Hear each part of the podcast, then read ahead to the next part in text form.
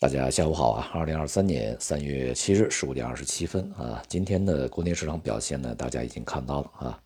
股市呢是全面下跌，两市一共有五千只多一点股票啊，其中是将近四千六百只下跌啊，只有四百多只上涨。呃，从行业板块上来看呢，仅有像石油石化、煤炭和银行对于整个的盘面起着支撑作用，而其他的这些行业板块呢，都是全面的走软啊。我们仍然不需要在今天去寻找啊市场下跌的什么原因呢？导火索呀，这个驱动力，或者是背后的一些什么不为人知的一些这个内幕啊，不需要。这是在长期的市场的一个整体的趋势里面的。比较正常的和普通的一天啊，我们讲呢，这个市场是在震荡下跌，而不是在震荡上行啊。因为从近六周以来啊，那么整个市场呢是在震荡下行的，大多数的行业板块以及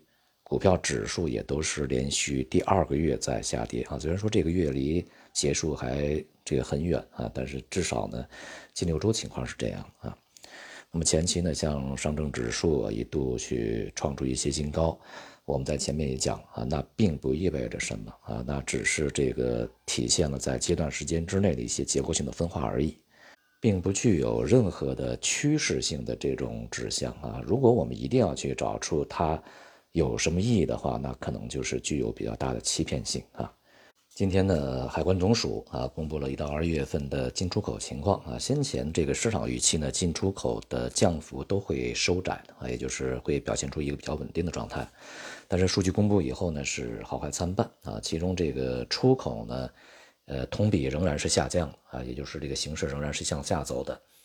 但是下降的幅度呢是百分之六点八啊，这与市场普遍预期的百分之九以上啊，九到九到十之间的这个降幅呢，还是好了不少啊。出口数据的这个降幅缩窄呢，一方面啊，说明我们在这个疫情呃解封以后，呃大量的这个呃像集中的去将之前的订单去履行啊，订单去这个完货交货，这些因素啊在里面起的作用是比较大的。而且我们在前面关于制造业 PMI 里面，呃分项指标就是这个新的出口订单啊，这个有所回升，这里面呢也进行了相关的这个解读啊。呃，那么现在的这个数字呢，是与我们之前的解读呢是相互呼应，并且也是被验证啊。一方面就是这样的一个原因，而另外一方面呢，也显示外部的这个整体的需求情况啊，并没有这个出现非常明显的快速的大幅下滑。也就是说，外部的经济目前来讲情况还算稳定，这也与啊近段时间欧美等这些地方的这个公布的经济数据啊啊也是相吻合的啊。在出口这个下降幅度呃缩减的情况下，但进口的下降幅度却是大幅的增加啊，就是下降的同比是百分之十点二啊，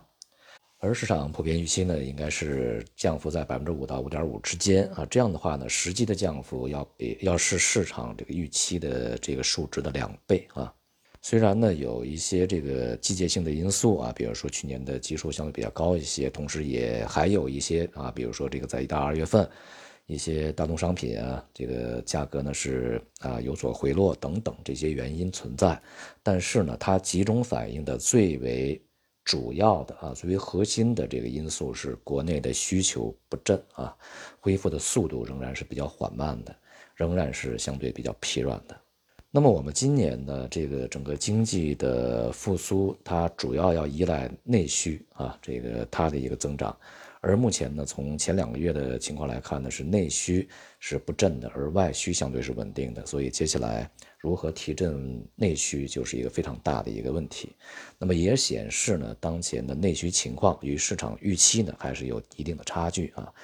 而接下来呢，如果是在呃二季度稍晚，或者是下半年啊，这个外部需求再去缩减的情况下啊，实际上整个经济的压力是非常大的。而对于市场而言，呃，在之前的上行当然基于预期啊，一个是经济快速复苏的预期，一个是我们在今年的经济的这个增长目标会定的比较高的预期啊。那么现在的结果出来，对于之前的预期呢，其实从很大程度上啊是这个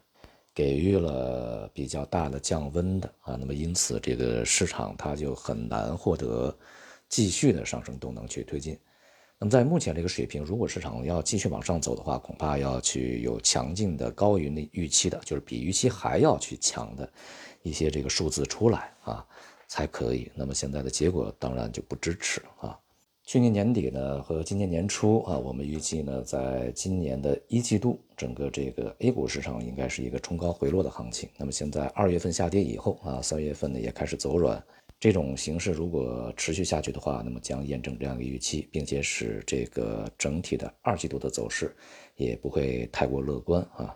而从整个市场的表现上来看呢，当市场上涨的时候，往往是一些结构性的一些机会啊，这个板块啊、行业啊轮动还是比较快的，并没有说特别明显的主线。但是当向市场下跌的时候呢，却是全面下跌，也就是体现出一个系统性的一个下跌的状态。所以呢，我们应该从这样的一些现象里面啊，看到整个市场运行的核心本质啊。好，今天就到这里，谢谢大家。